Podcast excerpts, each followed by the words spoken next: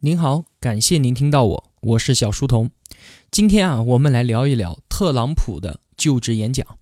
这一期节目哈，确实有点姗姗来迟了。这件事儿都已经过去好几天了，不好意思啊，迟到总比不到要好，对吧？还是把这一期节目补上。我们最近呢，在看《小岛经济学》，通过《小岛》这本书啊，我们对美国经济是如何崛起的有了一个大致的了解。而且正好也说到二战之后的世界经济贸易的安排，以及美国在其中所起到的重要作用。在两次世界大战之后，美国人不可能躲在远离欧洲的北美大陆上面独善其身，欧洲和整个世界肯定会把它拽入到斗争的泥潭当中来。因此，美国在战后啊，致力于建设新的国际秩序，并且亲力亲为的为了维持它而划定势力范围。借用全球化和市场经济作为手段，通过贸易建立一个更加繁荣的世界，以此呢来维护美国超然的地位，还有世界的秩序。现在啊，特朗普来了，他在就职演讲中说：“不，以后我们不这么玩了，因为这个游戏玩到现在的代价是美国中产阶级不断的流血，在这个游戏里面搭顺风车的其他玩家不断的壮大。”这直接威胁到了我们美国自身的利益。全球化的世界要求资金、信息、技术还有人口的自由流通，于是海量的移民不断涌入我们美国，带走了守着祖业的本地人的营生。以后我们都不会这么玩了。那么，特朗普就职当天的情况是怎么样的呢？我们把镜头啊切回到二零一七年一月二十号，美国华盛顿。就在前几天，特朗普在美国首都华盛顿宣誓就职，正式成为美国第四十五任总统，完成了从一个房地产老板、从一个电视节目明星、从一个热衷于选秀的花花公子，直接到美国总统的华丽转身。一个在公共场合夸夸其谈、大放厥词的刷屏犯，就这样通过了全民选举，成为了全世界最强大国家的最高领导人。何菜头在他的微信公众号里面打趣的说啊，如果林肯看到特朗普拿手按着自己的那本圣经宣誓就职，他大概也会陷入到长久的沉默当中吧。他会怀疑眼前所看到的这一切究竟是一场梦幻呢，还是一场恶作剧呢？然而啊，事情到底还是就这么发生了。就职典礼在美国国会大厦举行，国会广场上满是激动的美国民众。不过呢。相比于零九年奥巴马的就职典礼，就显得冷清了很多。人都到哪儿去了？可能是去参加反对特朗普的游行去了吧。我在小书童频道微信公众号上面发了一张网上找到的现场航拍照片，对比了零九年奥巴马就职典礼和前几天特朗普就职典礼的现场人数对比。反正啊，我看了是感觉有点尴尬哈。特朗普手按着两本圣经。一本呢是他小时候的，一本呢是林肯总统用过的。特朗普宣誓说：“我唐纳德·特朗普，谨庄严宣誓，我必忠实执行美利坚合众国总统职务，竭尽全力恪守、维护和捍卫美利坚合众国宪法。愿上帝帮助我。”宣誓之后啊，特朗普发表了一份很有个人色彩的就职演说。奇妙的是，特朗普一开口。天就开始下起了雨。特朗普的就职演说和历史上所有其他总统的演说画风都不一样，从来都没有谁像他一样的从头到尾不曾呼吁过一句大选后的和解共建，从头到尾都不曾提及一句和美国以外任何一个国家的关系，更是没有谁敢像他一样在言语中充满了严厉的批评和彻底的否定。这还不单单是针对上一届的奥巴马政府，而是针对国会上的所有美国政治家。这听起来有点像是一个脾气暴躁的 CEO 在公司年会上面痛批那些业绩不好的执行团队。那我先帮大家转述一下特朗普的就职演讲，最后呢，我们再来简单的分析一下其中透露给我们的信息。首席大法官罗伯茨、卡特总统、克林顿总统。布什总统、奥巴马总统、美国同胞们以及全世界人民，谢谢你们！现在全美上下齐心协力重建美国，重建国家对人民的承诺。我们万众一心，共同决定美国的发展道路，也决定未来很多年世界的走向。我们将面临挑战，历尽千难万阻，但是我们一定会成功。每隔四年，我们都会站在这些台阶上，和平有序地进行总统权力的交接。感谢奥巴马总统以及第一夫人米歇尔，他们大度地帮我完成了交接。你们太棒了，谢谢。今天是一个特别的日子，这不只是将权力由一任总统交接到下一任总统，由一个政党交接给另一个政党，而是将权力由华盛顿交到全国人民手中。长久以来，只有华盛顿的小部分精英享受了政府政策的利益，而其他美国人民则是利益的承担者。华盛顿是繁荣了，但人民却未分享到财富；政客是富有了。但工作岗位却消失了，工厂倒闭了，政府保护了自身，却没有保护好国民。政府的胜利绝对不是这般的胜利，政府的成功也绝对不是你们的成功。当华盛顿欢呼雀跃的时候，全美困难家庭却没有分享到这份快乐。但是此时此地开始，这一切都将改变，因为这一刻是美国人民的时刻，属于美国人民。今天属于你们，这个盛典属于你们，美国这个国家也属于你们。哪一个政党来执政，这并不重要，重要的是这个政府是由人民选择的。历史将铭记二零一七年一月二十日，因为从这一天起，我们国家的治理重新回到了人民的手中。那些曾经被遗忘的人，绝对不会再被遗忘。所有的人都在倾听你们的声音，千千万万的人远道而来，就为了参加这一历史性的运动。这场运动的核心是国家的存在是为了人民服务。美国人民希望接受良好的教育，能生活安全，能就业无忧，这些都是我们老百姓公正合理的要求。但是我们很多公民身上却没有实现。母亲和孩子们在凋敝的内城区受困于贫穷。生锈的工厂像墓碑一样的散落在全国各地，教育系统并不匮乏资金，但是年轻而美丽的学生却被剥夺了获取知识的权利。猖獗的罪犯、黑帮、毒品扼杀了大量的生命，也掠夺了这个国家未发掘的潜力被实现的机会。发生在这片领土上的屠杀行径必须就此终结。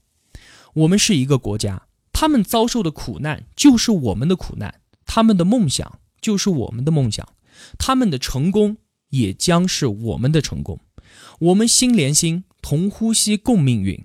今天我的就职宣言就是对美国公民的忠诚宣言。多年来，我们发展了别国的工业，本国工业却是步步退步。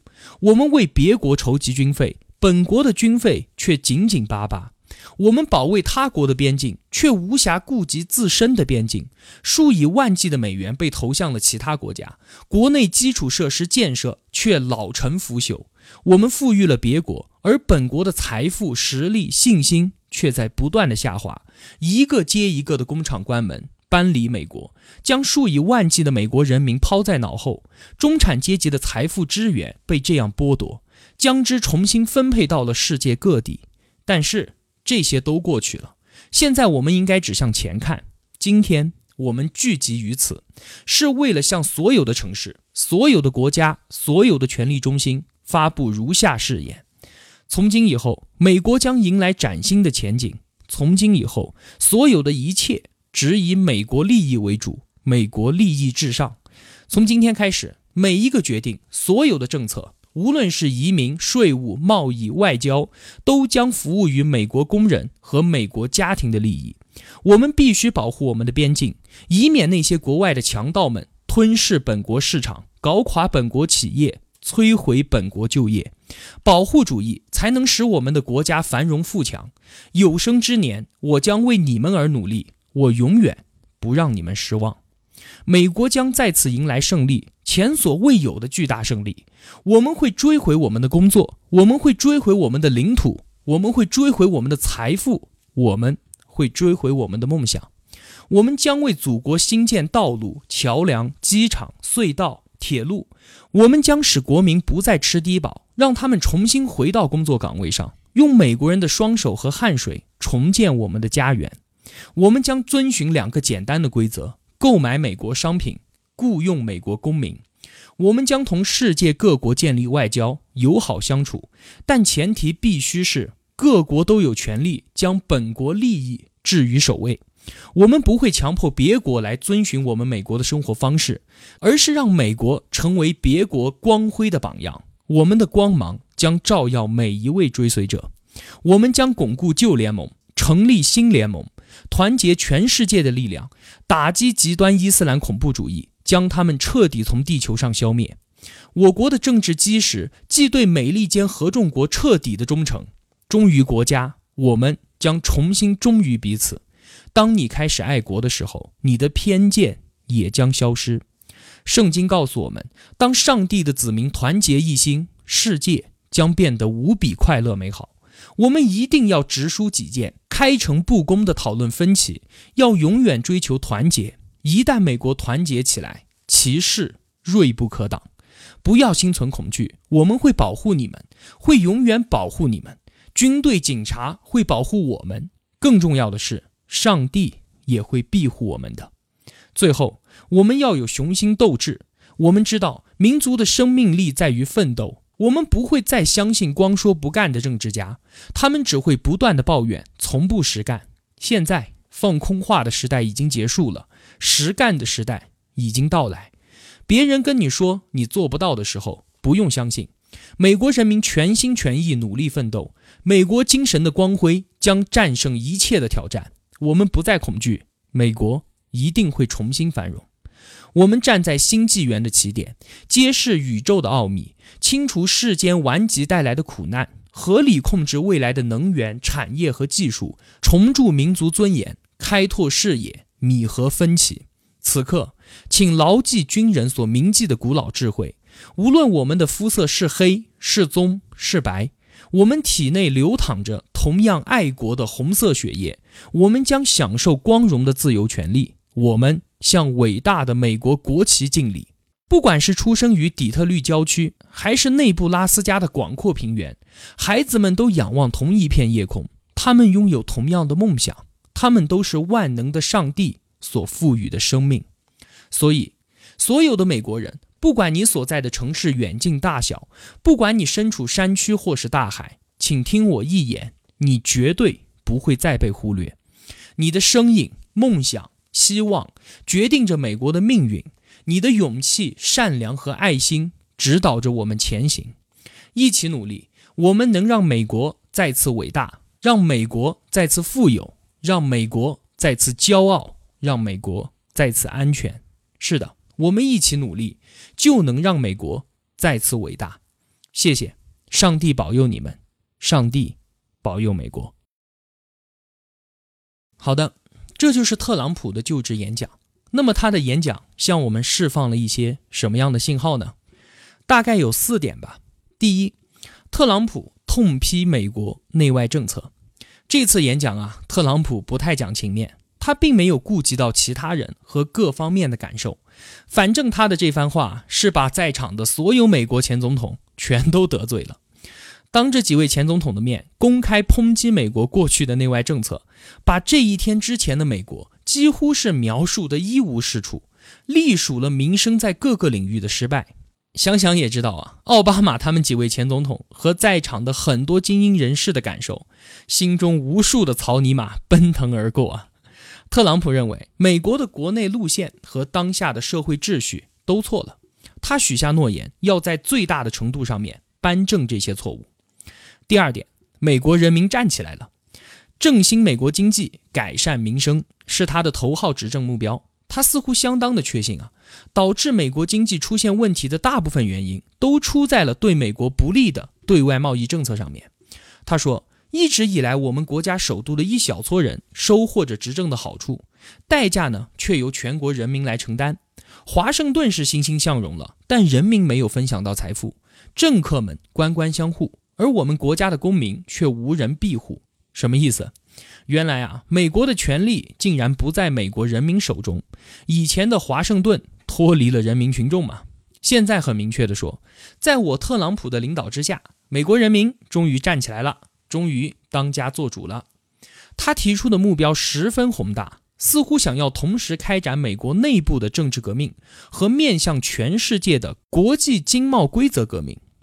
国内互联网上啊，立刻就有人认为他要发动美国版的文化大革命。